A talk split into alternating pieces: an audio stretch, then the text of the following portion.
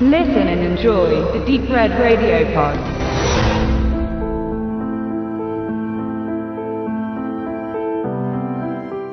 Is it really what it takes these days? So lautet die Frage, die Jessie Burlingame ihrem Mann Gerald stellt, während sie an Handschellen gefesselt auf dem Bett sitzt und sich seiner sexuellen Anwandlungen versucht zu erwehren.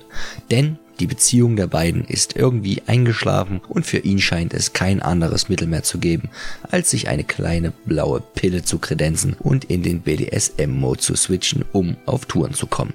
Nur scheint Jessie als einzige Frau auf diesem Planeten nicht dem Fifty Shades of Grey Fieber verfallen zu sein und findet diese Seite ihres Gatten weit weniger antörnend. Zumindest nicht hier und jetzt in dem abgeschiedenen Ferienhaus der beiden gelegen an einem See irgendwo im Staate Maine.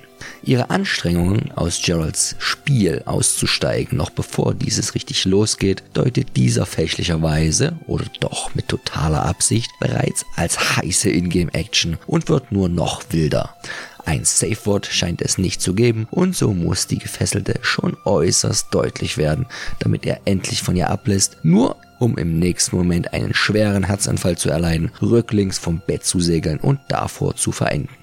Hier beginnt die eigentliche Geschichte von Geralds Game, die der Streamingdienst Netflix als Eigenproduktion anfertigen ließ und sie im Herbst 2017 ins Programm aufnahm. Lange, genau genommen 25 Jahre, galt die Geschichte, welche als klassisches Kammerspiel par excellence daherkommt, als unverfüllbar, bis die richtige Idee einer Umsetzung vorlag. Denn was in einem Roman Stephen Kings auf 400 Seiten als One-Woman-Show gut funktioniert, droht im Medium-Film doch schnell zu scheitern, denn an eigentlicher Handlung bzw. Aktion wird nicht wirklich viel geboten. Wie gut der Meister des Horrors Geschichten in Szene setzt, in denen nur wenige oder einzelne Protagonisten auftreten, erwies er ein paar Jahre zuvor mit dem Roman Misery 1987 und setzte wiederum einige Zeit später mit dem Buch Das Mädchen 1999 dem Konzept der isolierten Handelnden die Krone auf. Genau dazwischen, im Jahre 1992, erschien der hier zugrunde liegende Roman Gerald's Game in Deutschland unter dem Namen Das Spiel veröffentlicht. Dieser übte für mich bereits bei der Erstlektüre als Teenager eine gewisse Faszination aus, die sich ähnlich wie der gern heranzitierte Autounfall manifestierte. Zu grausam, um hinzusehen, zu interessant, um wegzuschauen. Freilich traf und trifft dieser Umstand nur auf ein kleines Teilstück im Buch zu. Dieses hat es aber in sich und brennt sich aufgrund seiner Drastik unweigerlich ins Gedächtnis des Lesers ein. Ohne zu sehr spoilern zu wollen, handelt es sich dabei um den Befreiungsversuch Jessys, in der King die Schmerzgrenze seiner eigentlich geübten Leserschaft hart auslotet. Zumindest ging es mir so und sicher spielen da auch eigene Negativpräferenzen mit hinein. Aber auch mit 35 Jahren musste ich während dieser Schilderung mehrmals das Buch absetzen und Tiefluft holen. Umso spannender war dann auch die Frage, wie Regisseur Mike Flanagan Before I Awake und Uja Ursprung des Bösen und seine Drehbuchautorin diese Qual in Szene setzen würden.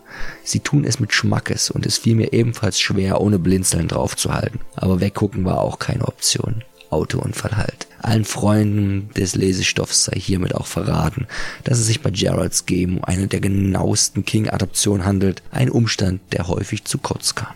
Das hat natürlich meist seine Gründe, denn oft genug stehen und standen die Kreativen Hollywoods vor dem Problem, entweder 50-seitige Kurzgeschichten auf Filmlänge zu strecken oder armdicke Schwarten im Inspielfilmformat zu pressen. It und viele andere lassen grüßen. Geralds Game hingegen hatte schon immer die richtigen Ausmaße und die passende Menge an Handlung. Warum der Roman trotzdem von den Filmemachern so lange verschmäht wurde, ist der bereits genannte Umstand des Kammerspiels und Jessys Auseinandersetzung mit ihren vielen Persönlichkeiten in der Zeit, in der sie ans Bett gefesselt ist und dahin vegetiert, geschuldet.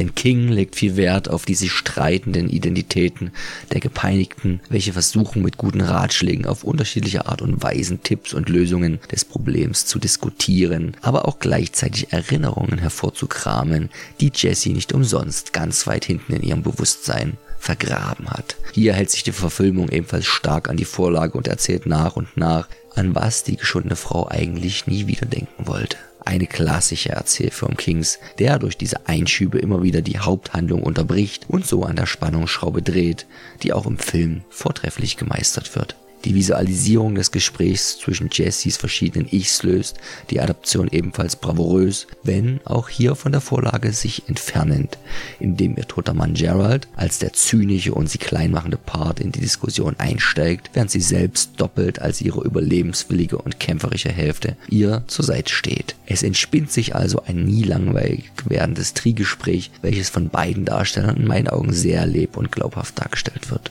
Carla, Watchman, Sin City, Sucker Punch, Gugino überzeugt in ihrer quasi Doppelrolle und lässt den Zuschauer einerseits vortrefflich mit Höllen Qualen erleiden, um gleichzeitig fortwährend den Motivator zu geben, immer rational unterfüttert an den Ausweg zu glauben. Auf der anderen Seite Bruce, 13 Days, iRobot und Star Trek Greenwood, der trotz des zeitigen Ablebens seines Charakters in der Rolle nicht verschenkt ist, da er selbst im Tod seine Frau noch versucht klein zu halten und beständig den Pessimisten Polizisten gibt. So merkt man als Zuschauer gar nicht, wie wenig eigentlich Handlung oder besser Aktion der Film zu bieten hat und vermisst diese auch kein bisschen. Selbstverständlich gibt es aber schon weitere Kapitel in Jessys Martyrium, die hier zum Erhalt der Spannung allerdings nicht offengelegt werden sollen. So macht es Netflix mit Geralds Game eindrucksvoll vor, dass es heutzutage nicht unbedingt eine Serie braucht, um eine spannende Geschichte zu erzählen und dass der Streaming-Anbieter mittlerweile auch filmen kann.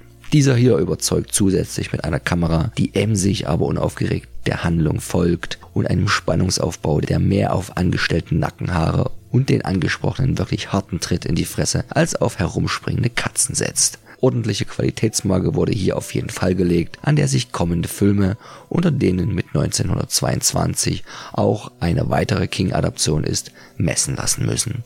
Genannter zeigt aber ebenfalls mehr als vielversprechende Ansätze und ob es dazu, ebenso wie zu Geralds Game, eine Sichtungsempfehlung gibt, das hört ihr demnächst hier an gleicher Stelle.